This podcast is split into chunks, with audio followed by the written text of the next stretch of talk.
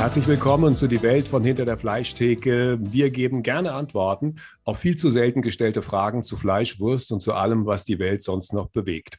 Unser heutiger Gast lebt direkt im Herzen der Finsternis, also aus Sicht eines Metzgers. In Berlin gibt es noch 70 Metzgereien. Bezogen auf die Einwohnerzahl sind das zwei pro 100.000 Einwohner. Hallo und herzlich willkommen, Fritz Hendrik Melle. Schönen guten Tag, es ist mir ein Vergnügen, hier zu sein. Mein Name ist Klaus Reichert. Neben mir sitzt mein Bruder, der Haxen Reichert, Thomas Reichert. Hallo Thomas. Hallo Hendrik, hallo Klaus.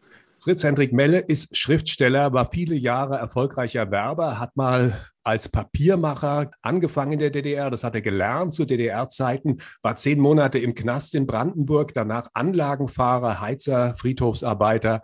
Eingeladen haben wir ihn, weil er eine besondere Beziehung zur Wurst hat. Thomas, aber vorher muss ich dich fragen, du warst auch mal im Knast, oder? Wenn ich mich richtig entsinne. Naja, aber nicht neun Monate, maximal neun Stunden. Und das nach einer Wüstenprügelei, die ich in meiner ja, pubertierenden Zeit hatte. und äh, man der Ansicht war, der Bub muss sich erstmal wieder beruhigen hinter Schloss und Regeln. Mehr war es nicht.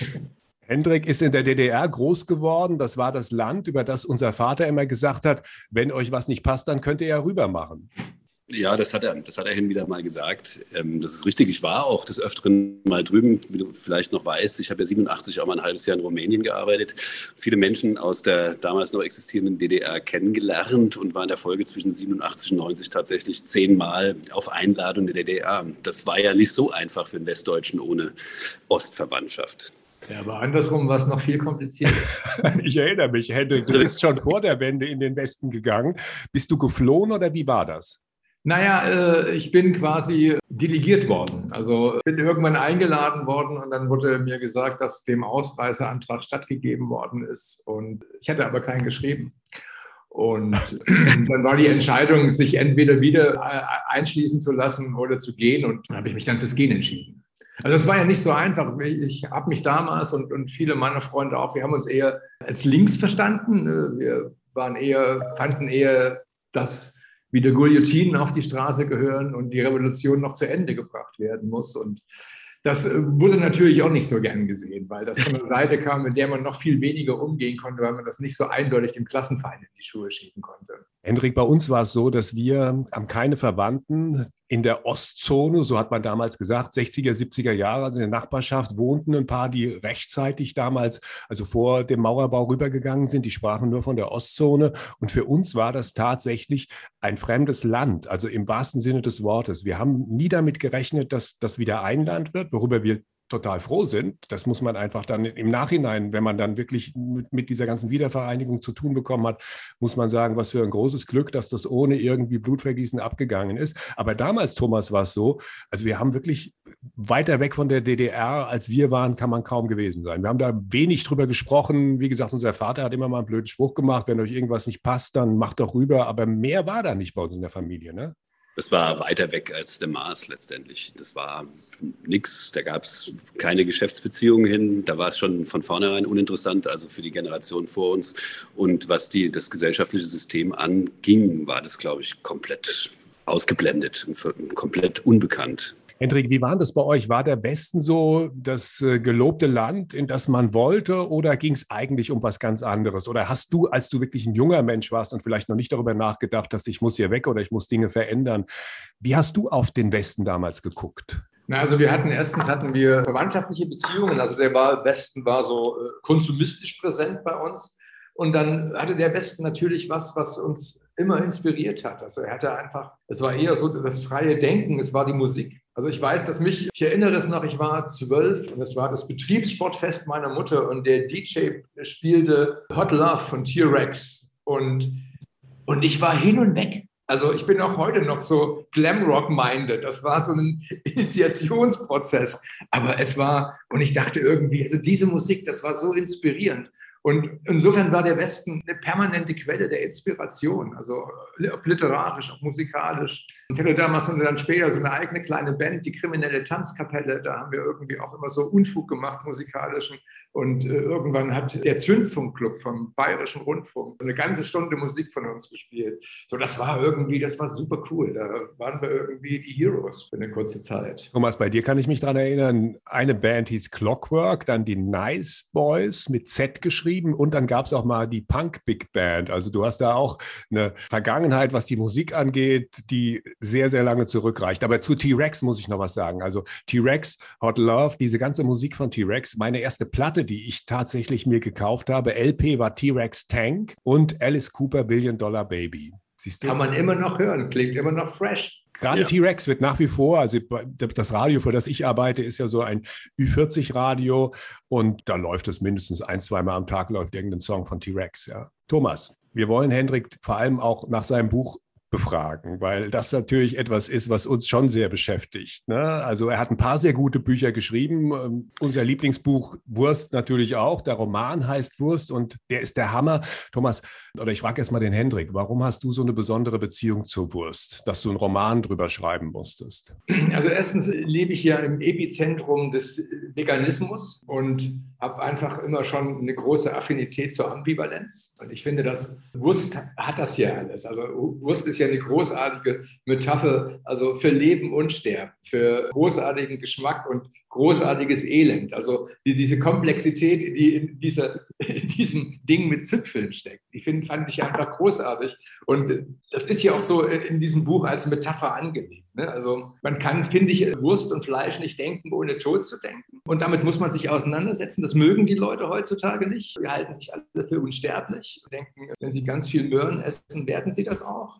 Dem ist nicht so. Und das finde ich einfach ein heißes Thema nach wie vor. Wir sagen das ja auch dass letztendlich der Tod das eigentlich Schwierige für die Menschen mittlerweile bei diesem Thema ist. Und wir haben gesagt, der Metzger steht eigentlich für den Tod. Und vielleicht ist das der Grund, warum es auch immer weniger werden, weil die Metzgereien, die in den Supermärkten aufmachen, die ja zeigen das Thema auch nicht mehr. Und unsere Idee war, oder eine unserer Ideen ist, dass wir fordern, dass schon Schulkinder in der neunten Klasse ins Schlachthaus müssen, auf den Schlachthof und sich angucken, was getan werden muss, damit sie Wurst oder Fleisch essen können. Und damit sie ein Gefühl dafür bekommen, dass da tatsächlich ein Tier dafür sterben muss, dass das elementar damit zu tun hat, was wir eigentlich für, für Esser sind, weil Wurst und Fleisch gehört im Grunde zur Grundnahrung für uns mit und das ohne zu denken, das führt halt dann zu so einer Situation, wie wir sie zum Teil haben, dass natürlich die meisten Leute in Deutschland nach wie vor Wurst essen, man gefühlt aber das, den Eindruck hat, dass die Hälfte schon vegan oder vegetarisch lebt. Also ich glaube generell, dass äh, alles, was man unbewusst tut, Grausamkeit erzeugt.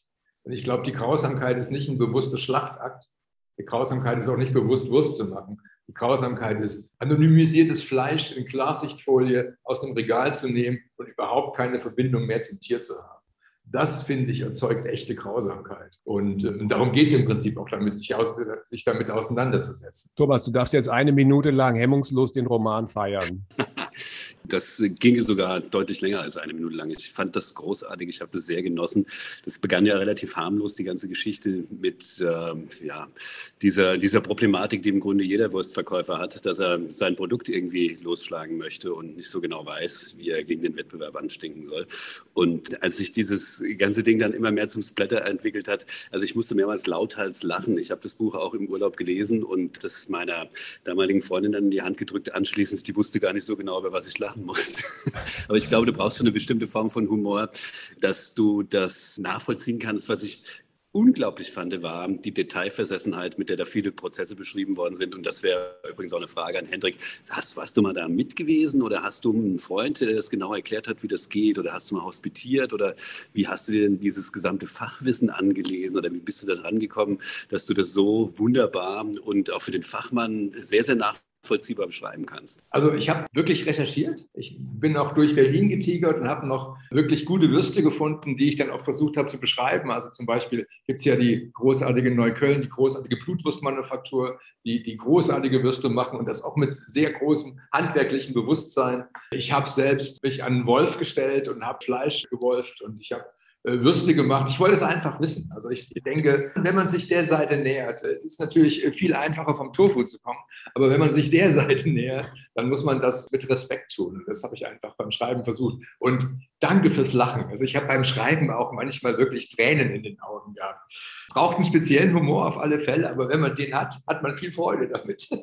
Das ist tatsächlich großartig, wie die, wie die verschwinden. Ich habe äh, vorhin äh, auch schon da mit unserer Verbandsspitze gesprochen, habe gesagt, dass wir heute miteinander sprechen und ich das großartig finde. Da sollte es viel mehr Verbindung geben. Also die Berliner Metzger sind übrigens auch lustige Leute, die meisten von denen. Ja.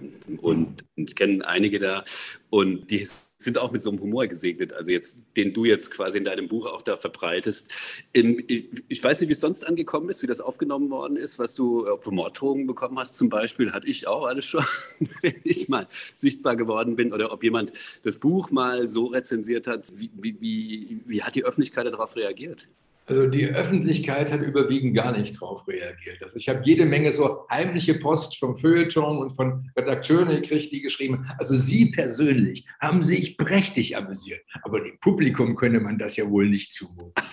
Und insofern ist das also quasi, ist da so eher versucht worden, die Decke des Schweigens drüber zu, zu, decken. Aber was, was ich interessant finde, also es gibt ein paar Leute, die es richtig feiern und die es richtig mögen. Und es geht auch irgendwie, es ist ja nun ganz, kein ganz frisches äh, Buch mehr, aber es geht immer noch so ein bisschen weiter.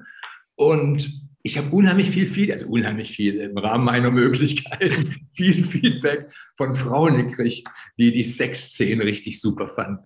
Ja, ja, ja, ja, das ist auch etwas, was, was ja, ja. letztendlich oft in der deutschen Literatur, also ich vieles, was ich lese, finde ich zum Gähnen oder ich, ich kann damit auch so nichts anfangen. Aber das ist halt etwas, das hat so einen Bezug zur Realität, wo ich sage, ja, da weiß jemand, worüber er schreibt, ähnlich wie es ähm, jetzt bei der Wurst halt auch ist. Ich sag mal zwei, drei Sätze zu dem Buch. Stefan Meester, eine der Hauptfiguren, macht die besten Würste. Frederik Becker weiß, wie man sie vermarktet. Gemeinsam wollen sie die deutsche Wurst vor dem veganen Wahnsinn retten klare Feindbilder, lieben den Geruch von Hämoglobin und sind nicht zimperlich. Gemeinsam mit Lise, einer geborenen Verkäuferin, bringen sie das AKW, das alternative Kommando Wurst, ins Rollen. Bald sind sie die Stars der Food-Szene und die Lieblinge der Medien. Thomas, als König der Metzger bist du ja auch mittlerweile ein Medienliebling, oder? Ja, ist auch immer eine Wahrnehmungsfrage. Selbst wenn die Bildzeitung schreibt heute, du bist der König der Metzger, dann bist du morgen nur die Bildzeitung von gestern. Ne? So muss man das zunächst mal sehen oder sollte man das zunächst mal sehen. Es ist natürlich schon so, dass du, äh, wenn du ein gewisses Outcoming hast, gelegentlich mal wahrgenommen wirst. Und wenn du Glück hast, dann ist es halt auf so eine Art und Weise, wie du es gerade beschrieben hast, letztendlich dann als ähm, Witzfigur in Anführungszeichen gezeigt wirst, äh, weil ein König der Metzger kann am Ende des Tages nur eine, ich sag's jetzt mal, etwas abgemildert witzige Figur sein. Und das ist aber letztendlich völlig egal, alles, was hilft, die Sache bekannt zu machen, beziehungsweise der Sache Auftrieb zu verleihen auf eine sympathische Art und Weise, ist natürlich willkommen. Hendrik, nun du als ehemaliger Werber hast du natürlich auch dein Wissen eingebracht, wie man aus einer Idee ein Produkt machen kann und mit einem geschickten Marketing es einfach auch bekannt machen kann. Wir hier in Frankfurt haben Best Washed in Town. Das ist so eine Kette, wo im Grunde Wurst gegrillt wird und Pommes verkauft wird. Mein Bruder ist mit seiner Marke Haxenreichert relativ bekannt. Hast du nicht das Gefühl, dass die Metzger oder in, in Berlin vielleicht die auch noch zu nennen, Kumpel und Keule? Thomas, geht's dir gut oder sollen wir den Notarzt schicken? Nein. Also Kumpel und Keule ist auch noch zu nennen in Berlin, die eigentlich auch ein geschicktes Marketing machen und mittlerweile auch bundesweit, zumindest in der Metzger-Szene, bekannt sind. Haben die Metzger da ein Defizit, Hendrik? Ich glaube, die haben das, noch gar nicht richtig verstanden. Also das ist, das ist im Prinzip ein anderen, die kommen ja so, früher war ja so Fleisch und Wurst die, quasi die Krönung des Mahles. Und ich glaube, die haben noch gar nicht so richtig verstanden, wie sie quasi aus der Zeit gerutscht sind. Ich meine, das ist so ähnlich eigentlich wie allen, ich sag mal, deutschen Genusshandwerkern. Ich meine, die Bäcker haben ja ein ähnliches Problem. Ne? Da gibt es auf der einen Seite sowas wie Zeit für Brot, was plötzlich die, die einen ganz neuen Zugang zum Markt finden und die wachsen und die stellen sich gut auf. Aber so der kleine Bäcker, der hat unheimlich zu strugglen. Und ich glaube, das ist bei, bei den Metzgern genauso. Da ist einfach noch gar kein Bewusstsein für Marketing dabei. Ne? Kumpel und Keule ist ja eine volle Inszenierung. Die Jungs machen das super. Also mit, mit Zylinder und äh, mit dem richtigen Tuch und dem Hals und in der, am richtigen Platz in der Markttolle, würde ich sagen, anfangen, mit dem kleinen Restaurant und so. Das ist ja alles super nice und smart. Und sie wissen einfach, wer ihr Publikum ist. Und ich glaube, die meisten Metzger machen sich überhaupt keine Gedanken darüber, wer ihr Publikum ist. Also wen sie eigentlich ansprechen wollen und womit. Thomas, bei dir ist ja interessant, dass, weil Hendrik gerade Publikum sagt, du hast ja im wahrsten Sinne des Wortes sehr viel Publikum mittlerweile, weil ein Geschäftszweig bei dir ist ja neben Catering und dem Laden, also der Metzgerei, mittlerweile tatsächlich vor Leuten aufzutreten und denen zu zeigen, was du für Fleisch auf den Teller bringst, das auch zuzubereiten. Und da kommen jede Woche zwei, dreimal 90 Leute zu dir in den Bosch-Küchegarten und gucken zu, was kommen da eigentlich für Leute sind es Menschen, die vielleicht in, ihrem, in ihrer grundsätzlichen Haltung einfach mal mit einem guten Gefühl nach Hause gehen möchten bei etwas, was sie sowieso machen, nämlich Fleisch essen. Ne? Und äh, wir machen halt dort, das ist im Grunde auch eine Inszenierung letztendlich, da wird Fleisch halt auf eine Art und Weise inszeniert, dass es Freude macht, zum einen etwas darüber zu erfahren oder mehr darüber zu lernen, auch über den Umgang mit Fleisch zu lernen und vielleicht sich mal wieder ein Stück näher an das ja, an den, an den Ursprung all dieser Dinge anzunähern. Ja. Und ich meine, wir reden auch oder ich zumindest mal rede da auch ganz offen drüber, das war mal ein Tier, das war mal ein Lebewesen, da klebt Blut an diesen Händen und sagt das auch. Und der Einstieg bei diesen Veranstaltungen geht immer mit Rohmfleisch. Ne? Das weißt du ja, es geht immer mit Tatar von einem Stück Rinderfilet und das ist meiner Meinung nach auch ganz wichtig zu wissen, wo man herkommt. Und ich glaube, das ist etwas, was die Leute sehr genießen, dass sie da mal zwei, drei Stunden einfach ohne sich ein schlechtes Gewissen machen zu können, hinsetzen können und äh, diese Dinge zu erleben und tatsächlich auch mal ein Pfund Fleisch essen. Nun lebst du in der Hauptstadt der Veganer, Hendrik. Warum sind Veganer und Vegetarier, zumindest was Marketing und Kommunikation angeht, so erfolgreich? Nein, weil sie auf eine bestimmte Art das Neue äh, repräsentieren. Also weil sie den, und das kriegt immer erstmal volle Aufmerksamkeit. Ich finde, ich finde eine gute vegane Ernährung, also quasi, wie, ich weiß nicht, wie heißt das Konzept? Ich habe es gerade vergessen. Also äh, ab, ab und zu Fleisch und dann ein gutes Fleisch, wo man weiß, wo es herkommt. Was? Plexitarier, genau. Und ansonsten wieder ein Bewusstsein dafür. Das ist ja eigentlich großartig. Das ist ja eigentlich das, was wir uns wünschen. Also die traurige Industriewurst jeden Tag gegessen, das äh, ist nicht für die Tiere gut, das ist nicht für die Menschen gut, das ist eigentlich für niemanden, glaube ich. Ja, wobei die traurige Industriewurst genau das ist, was heute das höchste Maß an Inszenierung bekommt, eigentlich. Ich meine, Edeka, wir lieben Lebensmittel und so weiter und so fort. Die sind mit dem, was die machen, unglaublich erfolgreich. Das darf man natürlich auch nicht von der Hand weisen. Es ist so, dass natürlich, wenn du das irgendwo beim, äh, aus, der, aus der Kühltruhe rausholst, aus so einem Schrank da rausholst und da werden keine bunten Bärchen drauf gemalt, sondern es wäre das draufgeschrieben, was es tatsächlich ist, täte sich das natürlich schwer beim Verkaufen. Das ist vollkommen klar. Aber ich glaube, dass die Inszenierung zwischenzeitlich das Wesentliche ist, über was sich diese ganzen ganzen Dinge verkaufen. Nun haben wir auch genau analysiert, und du als Werber wirst sofort da wahrscheinlich bei uns sein, wenn ich dir mal das Ergebnis unserer Analyse kurz vorstelle. Wir haben gesagt, okay, bei den Vegetariern und Veganern ist es doch so, dass da im Produktversprechen einfach verschiedene Dinge mitschwingen. Da ist zum einen das Versprechen Gesundheit, was Blödsinn ist. Also Veganer und Vegetarier leben im Schnitt keinen Tag länger als Fleischesser. Also ein Produktversprechen. Du tust etwas für deinen eigenen Körper und lebst gesund. Das zweite Produktversprechen ist, du rettest die Welt, was im Moment bei der Situation, in der wir halt leben mit dem Klimawandel, letztendlich wahrscheinlich bei schlauen Werbern immer mitgedacht wird mittlerweile, wenn sie sich neue Kampagnen und Strategien überlegen, Beispiel Autoindustrie oder andere Industrien. Das heißt, zur Gesundheit kommt noch die Weltrettung und dann kommt so ein Alleinstellungsmerkmal, was, glaube ich, für viele die wichtigste Rolle spielt, es verleiht dir so ein Distinktionsmerkmal gegenüber den Fleischessern. Du kannst dich über sie stellen und die Moralkeule schwingen, weil wegen dir kein Tier sterben muss. Und das sind drei wirklich ziemlich gute Produktversprechen, zumindest was die Kommunikation angeht. Auch wenn da drin, mein Bruder erklärt es ja immer, was letztendlich in diesen Tofu-Dingern und den veganen und vegetarischen, ja, was in diesen Lebensmitteln tatsächlich am Ende drinsteckt. Auch wenn das etwas ist, was mit Fleisch eigentlich nicht vergleichbar ist von der Qualität her und von dem Proteingehalt, den man hat haben kann und auch braucht. Ja, ich glaube, also äh, das ist sauber analysiert und da kommt noch eins dazu, dass man noch Minderheiten. Und das ist natürlich, es gibt ja keine Mehrheiten mehr. Ne? Sobald irgendwas mehrheitsfähig wird, kriegt es ja mittlerweile in unserer frakturalisierten Gesellschaft so ein Aiguë. Ne? Es gibt ja kein schlimmeres Schimpfwort als Mainstream von allen möglichen Seiten. Ne? Und, und, und, da ist natürlich vegan zu sein und, und, möglichst strikt vegan zu sein, das ist eine Art von Religionsersatz geworden. Das ist das, womit ich mich quasi unterscheide, abhebe, differenziere und wie du gesagt hast, zum besseren Menschen mache. Das ist zum Beispiel etwas, was mir auch imponiert hat an deinem Buch, dass du das ziemlich sauber und ja auch gekonnt herausarbeitest. Du nennst es Religionsersatz für die Leute, die mit Religion vielleicht nicht so viel anfangen können. Ideologieersatz passt natürlich auch ganz gut. Ist das etwas, gerade diese Geschichte, was du ganz bewusst gemacht hast aufgrund deiner Erfahrungen in Berlin mit dieser ganzen Szene? Ist es deine Rache an den Veganern und Vegetariern? Also es ist keine Rache an den Veganern. Das ist aber, ich meine, ich habe das so selbst in mir gespürt. Dieses Buch ist ja auch von, einer gewissen, von einem gewissen Zorn getrieben. Also Frederik und also, also auch der Meister sind ja beides eher, eher zornige Gestalten. Und, und ich finde ja Zorn per se äh, eine gute Energie. Also wenn, wenn sie produktiv eingesetzt wird, also nicht, wenn sie einem überflutet, aber wenn sie quasi etwas ist, was man in seinem Toolkit hat, was man rausholt, wenn es gebraucht wird, finde ich das sehr gut.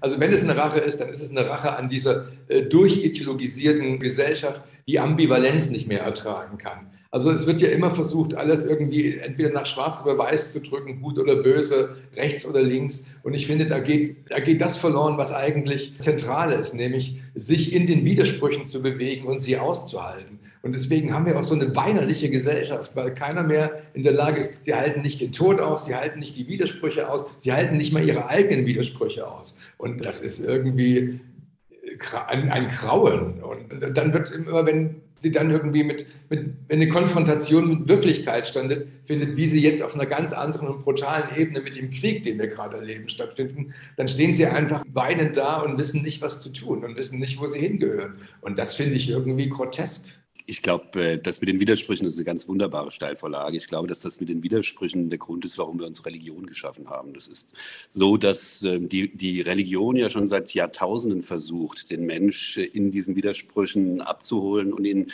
irgendwo ein, eine, eine, eine Heimat zu geben, in der sie sich dann wiederfinden oder wo sie sich halt spiegeln können oder wo sie halt dieses göttliche Über-Ich äh, über sich stellen können und dadurch halt vieles von dem, was hier einfach passiert und was auch immer wieder passieren wird in der Zukunft, auch was Krieg betrifft und diese ganzen Dinge, letztendlich äh, ertragbar, ertragbarer werden. Also das ist schon klar. Und ich glaube auch, was Ernährung angeht, das ist einfach ein Zeichen dafür, dass wir in einer Zeit leben, in der es uns so gut geht wie niemals zuvor. Also eine meiner Thesen ist ja, solange du dich über Essen streiten kannst, hast du eigentlich kein Problem. Absolut. Wenn du dich darüber streiten musst, ob du was zu essen kriegst, ist wieder eine andere Sache. Wenn du dich nur fragen musst, was esse ich dann heute und kannst darüber mit Leuten diskutieren, ist es natürlich ein sehr angenehmes Leben der Streit, ob du was zu essen kriegst oder wenn du mit anderen konkurrieren ja. musst um dein Essen, der führt doch unweigerlich sowieso zu Gewalt. Ja, unweigerlich. Also wenn du, wenn du um Nahrung konkurrierst und nicht mal die Katze deiner vegan lebenden Nachbarin mehr heilig ist, da geht der Streit schon los. In, in unserer Welt werden wir das spätestens im kommenden Jahr erleben, wenn sich die Situation halt in, in diesen Kriegsgebieten nicht weiter entspannt, dass wir Spannungen an ganz anderen Ecken bekommen. Und ich bin mal sehr gespannt, wie wir die dann aushalten. Ja. Also wir wollen hoffen, dass es nicht so weit kommt, dass das, was sich andeutet, nämlich dass wir eine weltweite Hungerkrise bekommen könnten, weil einfach die Weizenlieferungen mittlerweile wahrscheinlich auch schon verdorben sind, die in der Ukraine noch die ganze Zeit standen. Das ist ja auch nichts, was man unentwegt aufheben kann und was man dann irgendwann mal in einem Jahr noch verschicken kann. Aber ich wollte noch auf etwas anderes zu sprechen kommen. Und zwar, ich war beim RBB eingeladen und habe natürlich dafür recherchiert, so die Situation in Berlin. Daher kamen auch die Zahlen, die ich am Anfang genannt habe. Thomas, in Hessen ist es so, auf 100.000 Einwohner, wie viele Metzgereien? Ich glaube, es sind noch etwa 20, also zehnmal so viele wie in Berlin. Da die meisten Metzgereien gibt es nach wie vor in Bayern. Da gibt es auf 100.000 Einwohner 36 Metzgereien. Genau. Also wir, wir, hatten das Gespräch heute Morgen gerade. In Bayern gibt es noch insgesamt 3000 Metzgereien von, glaube ich, 9000 im gesamten, der gesamten Bundesrepublik. Also ein Drittel aller Metzger, die es noch gibt, gibt es in Bayern. Interessant bei dieser Recherche, die ich damals betrieben habe, ist, dass in Prenzlauer Berg einer der größten Schlachthöfe Europas war, noch bis zu DDR-Zeiten. Damals gab es den noch. Erinnerst du dich noch daran, an diesen Schlachthof im Prenzlauer Berg? Hendrik? Nee, nee, ich bin ja in Karl-Marx-Stadt aufgewachsen, also die Stadt, die jetzt wieder Chemnitz heißt, der Prenzlberg-Schlachthof. Ich wusste, dass es den gibt. Das Gelände wird auch mittlerweile schick ausgebaut, aber also ich habe da kein, kein Empfinden zu. Also ne, ich habe das deshalb interessant gefunden, weil zum einen natürlich die Schlachtgebäude da gebaut worden sind in riesigen Dimensionen, weil Berlin einfach damals schon eine riesige Stadt war und einen riesigen Bedarf, die Leute alle Hunger hatten. Und dann gab es riesige Weiden da, auf denen die Tiere einfach zwei, drei Tage standen, bis sie ins Schlachthaus geführt worden sind. Ist heute der angesagteste oder einer der angesagten Bezirke in Berlin. Ja. Wenn die Leute wüssten, wo sie da wohnen auf blutgetränktem Boden. Ja. Na, das ist ja bei Frankfurt auch nicht anders. Da ist das Deutsch-Herrenufer, das ist so die schickste Adresse in Frankfurt. Da stand auch 125 Jahre lang ein Schlachthof. Thomas, ohne zu viel zu verraten, warum schmecken Veganer besser als Fleischesser? Da muss ich was dazu sagen. Ja. Nun ja, ich äh, bin mir nicht so ganz sicher, ob sie besser schmecken als Fleisch. Also nur der Gedanke daran, dass äh, Veganer zu verspeisen natürlich ein Metzger einen besonderen, einen besonderen Charme hat. Ne? Ich wollte auch was anderes hinaus, und zwar darauf, dass wir ja als Fleischesser eigentlich nur Fleisch von Tieren essen, die sich vegetarisch oder vegan ernähren. Das heißt, die fressen ja, die meisten fressen Gras. Na, ganz so ist es nicht. Also gerade wenn du mal schaust als Fleisch, beziehungsweise als, als jemand, der Protein von, von Lebewesen verspeist, die meisten Speisefische, die wir essen, die futtern nichts anderes als Fische zum Beispiel. Es ist natürlich schon so, dass Landlebende oder Lebewesen, die auf dem Land sind, einfacher zu halten sind, wenn sie sich nicht gegenseitig auffressen oder vielleicht nicht unbedingt dauernd ihrem Halter in die Hand beißen. Das ist vollkommen klar. Ne? Also es sind einfacher zu halten. Und es ist so, dass diese ganzen Lebewesen eigentlich nur aus einem einzigen Grund bei uns geblieben sind, weil sie im Grunde unsere Lebensweise ergänzt haben, abgerundet haben und ein, äh, sagen wir sagen, sich ständig selbst reproduzierendes Reservoir an Nahrung dann irgendwann dargestellt haben, so wie sie uns halt zumindest in archaischen Zeiten, das bedeutet, äh, während wir noch auf der Wanderschaft auf der Welt waren, begleitet haben und heute halt angebunden in Stellen natürlich einfach zu halten sind und auf die Art und Weise unsere protein- und genussreiche Nahrungsgrundlage hier in unserem Kulturraum letztendlich darstellen. Das Buch nimmt am Ende, so wie es sein soll, nochmal eine wahnsinnige Wendung. Wir spoilern da nicht, wir verraten nichts. Hendrik, gibt es Vorbilder für die Figuren in deinem Buch, also für Stefan, Frederik und Lise, oder sind die erfunden? Na, es gibt, es gibt so Prototypen. Also es gibt sicherlich den Prototyp. Ich meine, ich war lang genug Werber. Ich kenne alt werdende, zynisch werdende, bitter werdende Werber, die denken, dass ihre Kampagnen eigentlich verdient hätten, von der ganzen Welt gekannt zu werden. Und das hat nicht so stattgefunden. Und das führt natürlich zu einem tiefen Frust. Und das Buch, was sie immer schreiben wollten, haben sie auch nicht geschrieben. Und dann ist der, ne, dann ist die Wut schon da. Und äh, ich meine, Meister ist, ist ja so ein bisschen eine faustische Gestalt, also wo ich gedacht habe, das hat auch einen schönen, das äh, gibt ja so diesen, ich sag mal, die dunkle Romantik, die in ihm drin ist, die Liebe zum Wald, aber eben auch die Liebe zur Jagd. Äh, das ist auch so ein bisschen an den, an den Förster angelehnt von, jetzt habe ich den Namen vergessen, Groß, deutsche Großschreiber im Stahlgewitter. Ähm, ja, na klar, ja, ja, ja, ja. Äh, Fre Freiburg, Fre der, Freiburg, der Freiburg im Stahlgewitter ist, äh, mir fällt er gleich ein. Mir fällt er gleich ein. Ja, ja. Also ne, da, da gibt es ja auch den Förster so als diese Figur, diese dunkle, meandernde Figur. Und, und die Verbindung von, ich, ich nehme die Heimat ganz ernst zu Blut und Boden, da ist halt so, die ist halt ganz dicht. Und das fand ich irgendwie eine interessante Figur, so eine Dunkelfigur nochmal zu entwickeln und die aber den eben auch als eine geschlagene, als eine angeschlagene Figur zu zeigen, die ja sozusagen ja am Ende sich irgendwie an sich selbst verzehrt auf eine Art. War es das jetzt mit der Wurst oder kommt da noch was? Also erstens äh, meinte ich Ernst Jünger und ähm, nee, also mit der Wurst kommt nichts mehr. Das Thema ist, ist für mich durch. Ich finde, das hat hat mir viel Freude gemacht beim Schreiben. Hat, ich freue mich immer, wenn ich noch Leute finde, die äh, den Humor mit mir teilen. Mein nächstes, nächster Roman, der kommt im September, wenn alles gut geht. Da geht es um die Auseinandersetzung mit der deutschen Geschichte und um die Möglichkeit zu verzeihen. Also da geht es auch viel um Fleisch und Blut und Boden. Da geht es um den Speer Gungnir und die germanischen Götter. Ja, ich versuche mich immer literarisch. Ich habe hab keine Lust auf diese diese klaren, geraden Geschichten. Ich liebe Ambivalenz. Ich mag gerne in Grauzonen reingucken. Ich mag gucken. Also ich denke, Literatur ist für mich, und da ich das große Glück habe, nicht davon leben zu müssen. Wäre das mein Bruderwert, würde ich vielleicht anders schreiben. Aber so kann ich mir den Luxus leisten, vor allen Dingen schreibend vor mich hinzudenken und Modelle durchzudenken. So wie auch Wurst auf eine Art Also wenn man es auf eine andere Art liest, findet man da ja auch eine, eine, super Bauanleitung für eine kleine Bewegung oder eine Sekte oder whatever. ja, also kann man ja.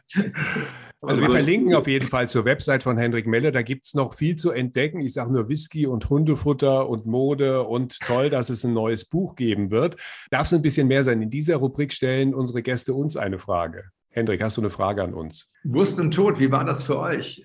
Habt ihr das von Anfang an als eine Geschichte gesehen oder seid ihr da im Prinzip mit Bewusstwerdung hineingewachsen? Also, wenn ich das jetzt mal für mich gerade kurz und bündig beantworten darf, das war nie ein Thema. Ich glaube, dadurch, dass wir, also wenn ich so alte Bilder anschaue, schon mit vier Jahren geschlachtet haben, also mit dem Großvater. Ja, vier Jahre. Da gibt es Bilder, da war ich vier Jahre alt, der Klaus 3. Der stand noch ein bisschen abseits damals, aber ich war schon mittendrin. Und war das immer klar, dass wenn wir essen wollen, das heißt, wenn es um die Wurst geht, erstmal irgendwie jemand sterben muss. Also in diesem Fall waren es Tiere jetzt. Ne? Und vor dem Hintergrund, ich habe da nie drüber nachgedacht. Also ich habe auch während meiner Ausbildung jede Woche 12, 15 Schweine und zwei Stück Großvieh schlachten müssen, also selbst schlachten müssen. Und das ist halt etwas, das war ein Teil des Prozesses in dem Fall. Es ist immer ein Respekt passiert, in großem Respekt vor der Kreatur. Ich glaube, das ist auch ganz wichtig, wenn du das mal selber, wenn du mal selber für dein Essen gesorgt hast auf diese Art und Weise und äh, du lernst, dass der Tod nicht einfach so kommt, sondern dass er herbeigeführt werden muss. Und wenn du das nicht richtig kannst, dass das eine ziemliche Sauerei werden kann, dann kriegst du einen anderen Zugang dazu. Und ich glaube, das, das ist auch etwas Wesentliches, was ich dabei gelernt habe, dass wenn du als ein Teil deiner Lebenswelt das akzeptierst, ja, dann ist es auch etwas, was man zuordnen kann und womit man gut leben kann und leben können sollte, auch als jemand, der sich jetzt nicht so ständig damit beschäftigt. Und es ist auch etwas, was dir dabei hilft, sagen wir mal so, viele Dinge des täglichen Lebens mit großem Respekt zu begucken und auch was die Menschen an sich angeht, vielleicht ganz anders drauf zu schauen, als man, als man das vielleicht üblicherweise in so einer oberflächlichen Haltung auch so, wie das vorhin beschrieben hast, äh, letztendlich, dass wir ja gar nicht mehr so richtig wissen, wo wir hingehören und gar nicht mehr so vor lauter Überfluss einen Zugang zu tieferen Dingen finden wollen, können, sollen. Ja, ich glaube, da ist der Metzger schon, wenn er denn so weit am Puls auch äh, seiner Tiere gewesen ist, einen Schritt weiter, was das Erleben angeht und was die Wahrnehmung angeht und was auch äh, die Tiefe, Tiefe der Emotionen in diesen Dingen angeht. So, und dann wurschteln wir wie immer am Ende der Sendung noch Songs auf die Welt von hinter der Fleischtheke Playlist. Was hast du ausgesucht, Hendrik? Wir haben vorhin drüber gesprochen. Ich würde sagen T-Rex, Hot Love. Nehmen wir drauf. Und vielleicht die Fantastic Alex Harvey Band with Faith Healer. Faith, Faith Healer. Faith Healer. Der ist großartig. Der ist großartig. Oder? Ja, schwere, Thomas, was nimmst du drauf? Ich würde heute mal annehmen, es gibt einen neuen Film Top Gun. Schon mitbekommen, der ist neu ja. verfilmt worden. Ja. Der hat gute Kritiken. Ja, ja, ja. Ist neu ja. verfilmt worden. Da gibt es einen Titel von One Republic und der heißt I Ain't Worried. Der ist wohl der äh, Titel, die Titelmelodie zu dem Film geworden. Und One Republic habe ich mal gesehen, irgendwie auf diesem Fest da zum, zum, zum, ähm, äh, zum Eurovision Song Contest haben die wohl mal da auf der Reeperbahn gespielt.